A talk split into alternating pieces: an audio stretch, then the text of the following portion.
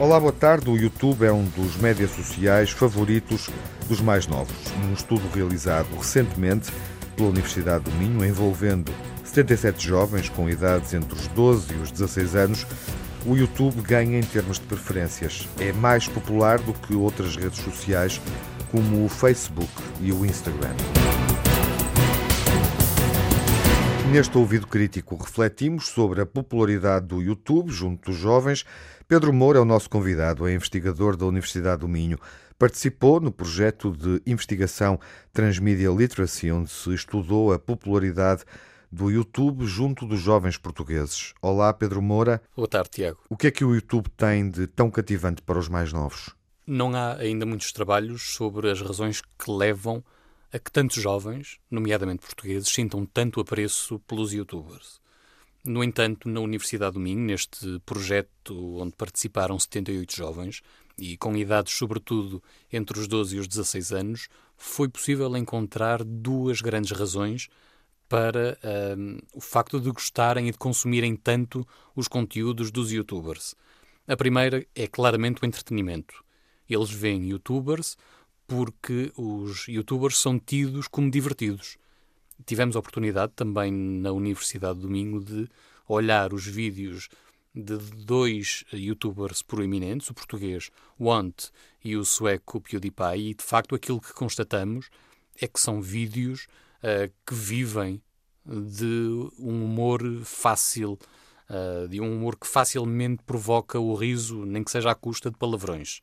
Isto, de facto, explica muito deste valor de entretenimento associado aos conteúdos dos youtubers. Mas há outro que é a espontaneidade e que está, portanto, uh, intimamente relacionada uh, com aquilo que foi dito sobre o entretenimento. Eles são entertainers espontâneos que estão em frente à câmara a fazer uh, rir quem os está a ver, ao mesmo tempo que constroem uma imagem de que estão a ser aquilo que são para lá do YouTube. Portanto, esta espontaneidade é também um motivo de interesse e até de identificação com os youtubers. O que não significa que os jovens uh, sejam também eles criadores de conteúdos como os youtubers.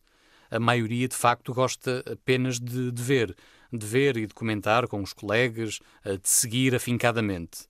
São muito poucos aqueles que depois levam este, este gosto para o campo da criação de conteúdos. O que não quer dizer que não haja também alguma uh, motivação aspiracional para se ser youtuber, para se viver aquela vida que é apresentada de, uh, de muita diversão, de, de luxos até. Uh, basta recordar a casa dos youtubers. Esta, esta vontade de ser youtuber existe, o que não significa que depois seja traduzida na criação de conteúdos pelos jovens, porque aquilo que constatamos no projeto é que de facto são muito poucos os que criam conteúdos e, sobretudo, os que criam conteúdos em vídeo. Onde é que os jovens visualizam estes youtubers? Os telemóveis assumem claramente a dianteira no que ao acesso aos youtubers diz respeito. Há duas grandes razões para isso. Por um lado, porque há uma portabilidade do telemóvel, o que faz com que os youtubers possam ser consumidos em qualquer hora e em qualquer lugar, nomeadamente no intervalo da escola com os colegas, com o qual partilham o gosto uh, pelos youtubers. Mas também permitem que em casa haja um consumo muito individualizado dos youtubers, portanto, uh, fugindo a uma certa mediação por parte dos pais ou por parte do, uh, do agregado familiar. O telemóvel, por isso, uh, destaca-se claramente entre, entre os meios para se aceder aos conteúdos dos youtubers. Podemos encarar estes youtubers como profissionais? Sim, eles são claramente profissionais. A imagem que constroem, mesmo que seja uma imagem de uh, clara espontaneidade, é uma imagem construída. Não quer dizer que não tenha um fundo de verdade, mas há ali uma construção forte os principais youtubers portugueses, por exemplo, são todos agenciados eh, pela mesma empresa, que tem como responsabilidade gerir a sua marca. Uh, isto é, é, evidente. É evidente e traz também uh, uma série de responsabilidades acrescidas aos youtubers enquanto produtores de conteúdos. Se, por um lado, eles são vistos uh, sobretudo por razões de entretenimento, também acabam por ser fontes de informação, acabam por ser influenciadores.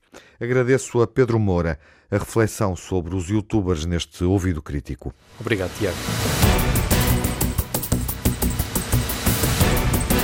Encerrando este ouvido crítico sobre os youtubers e os jovens, Joana Filhol, da Universidade do Minho, sugere como é que os professores podem abordar este interesse dos alunos numa sala de aula. Fazendo parte do mundo dos alunos fora da escola, os youtubers podem e devem mesmo ser abordados em sala de aula.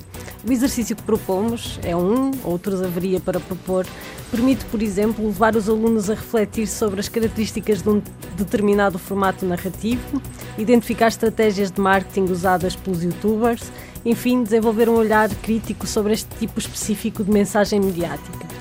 Professor pode dividir a turma em grupos, de acordo com os gostos e interesses dos alunos no YouTube, e pôr cada grupo a analisar o vídeo de um youtuber.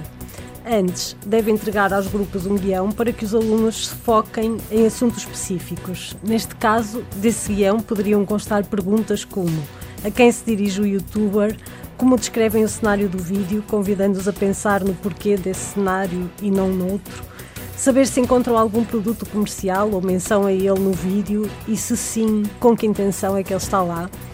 Convidar também a refletir sobre aspectos técnicos, por exemplo, se o vídeo é editado ou não, se os planos são mais abertos ou mais fechados.